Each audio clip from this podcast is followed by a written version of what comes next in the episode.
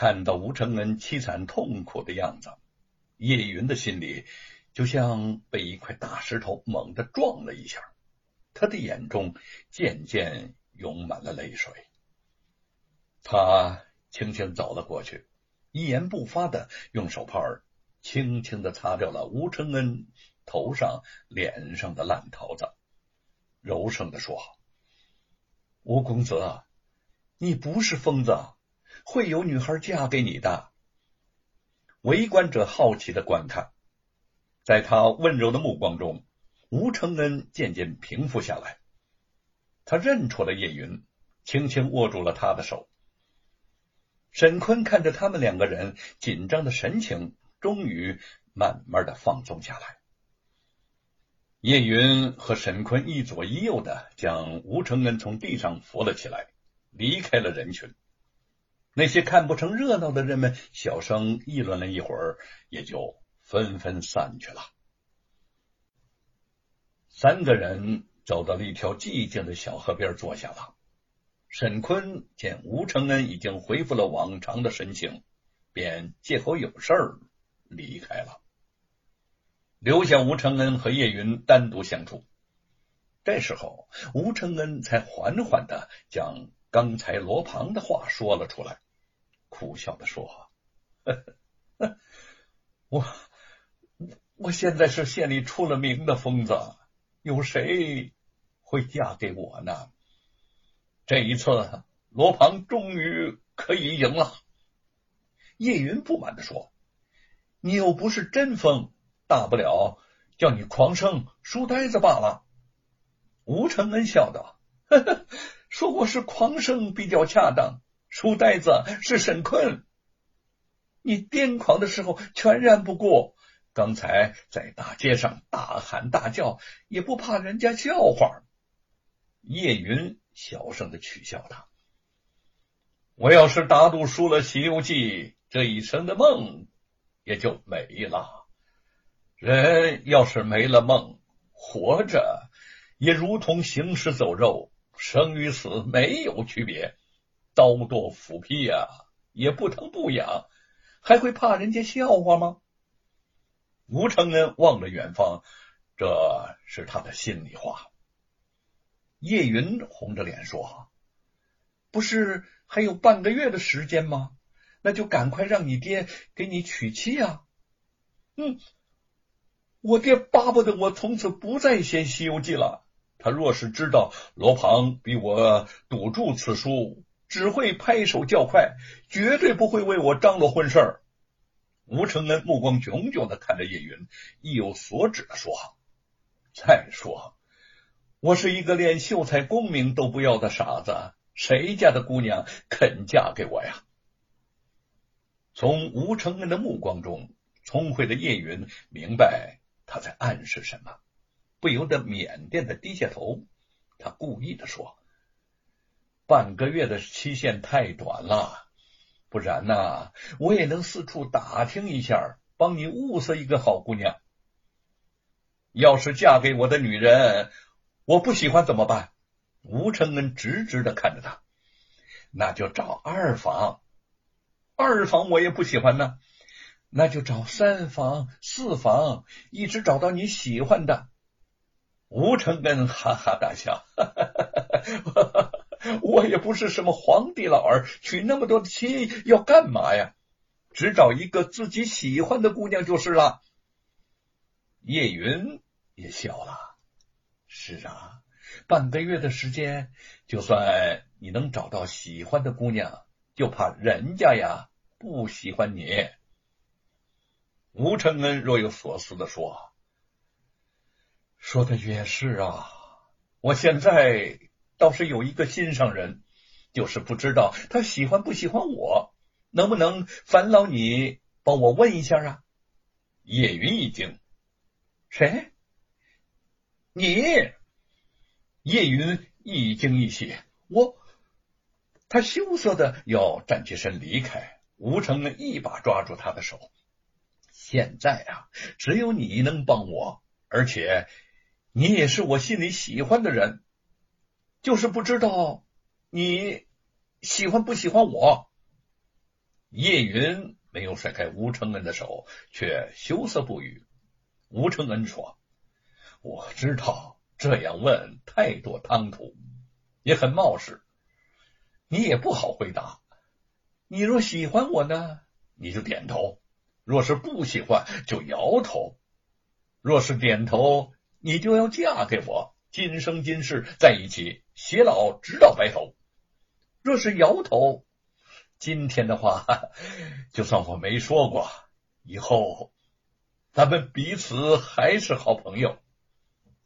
吴承恩期待的望着叶云，他紧紧的抓住他的手，他们的两颗心都在剧烈的跳动着。叶云终于点了点头，随即羞涩的挣脱了吴承恩的手，跑掉了。吴承恩喜上眉梢，放声的大笑。哈哈哈哈哈哈谁说没有女人肯嫁给我呢？罗鹏，你输了。他恭恭敬敬的向叶云跑去的方向深深的鞠了一个躬。吴瑞听说儿子先是在大街上疯疯癫癫，然后又私定终身，气得胡子一个劲儿的直叫。逆子啊，逆子！婚嫁大事需要父母之命、媒妁之约，你不经过双方父母的同意就私定终身，哼！街上邻里不笑话你，难道不笑话我吗？啊！吴瑞猛烈的拍着桌子。吴承恩低声下气的辩解道：“叶云呢会是个好媳妇的。”我要她呢，是经过深思熟虑的。我说，吴瑞根本不相信儿子的说辞，这门婚事我绝不会同意。嗯，现在很多人都知道我要娶叶云做媳妇了。要是我毁了婚约，叶云以后她就嫁不出去了。吴承恩有点着急。父子俩正相持不下，张氏走了进来，说。没见过面，都是猜想。你要把她带回家给你父亲看一看，再做决断也不晚呢。叶云漂亮贤惠，爹娘见了呢，定会同意这门亲事。吴承恩对此很有信心。吴瑞不满的横了妻子一眼，重重的哼了一声，却没有再言语什么。果然，羞答答的叶云一站到了吴瑞和吴母的面前，两位老人的心呢就软了。凭他们多年的生活阅历，可以看出，这是一位贤惠的好媳妇。加上吴承恩磕头求情，这门亲事儿终于顺利的定下来了。很快，吴承恩便与叶云成婚了。婚礼的当天。鞭炮之声震耳欲聋，吴家的院落灯火通明。吴承恩将手中的大红绣球抛向了叶云，叶云抓住了大红绸带，在众人的簇拥和吴承恩的牵引下，缓缓走入了洞房。在忍耐着伴娘的祝词、新人喝交杯酒、新郎揭盖头等诸多繁文缛节之后。吴承恩终于等到了与自己心爱的姑娘单独相处的时候，他拿过了秤杆子，为叶云掀开了红盖头。见叶云如此娇美，禁不住的上来就要吻。叶云含笑作衬：“好没兄，才见了一面的，就急吼吼的来相嘴了。”且先喝了这杯交杯酒，咱们呢才是夫妻。吴承恩一边应着喝喝，一边看向自己的杯里头，这才发现自己杯里的酒早就不慎被泼掉了，便大笑着说：“哈哈哈哈你看看啊，我这酒不是早喝了吗？”第二天一早，两个人早早的便起床了。叶云坐在梳妆台之前打扮着，吴承恩呢，便走过去扶住了他的肩膀，动情的说：“娘子啊，我要谢你嫁给我呀！没有你，我不知道会是什么样子。”对于叶云在自己最痛苦的时候能嫁过来，吴承恩深感他是救了自己。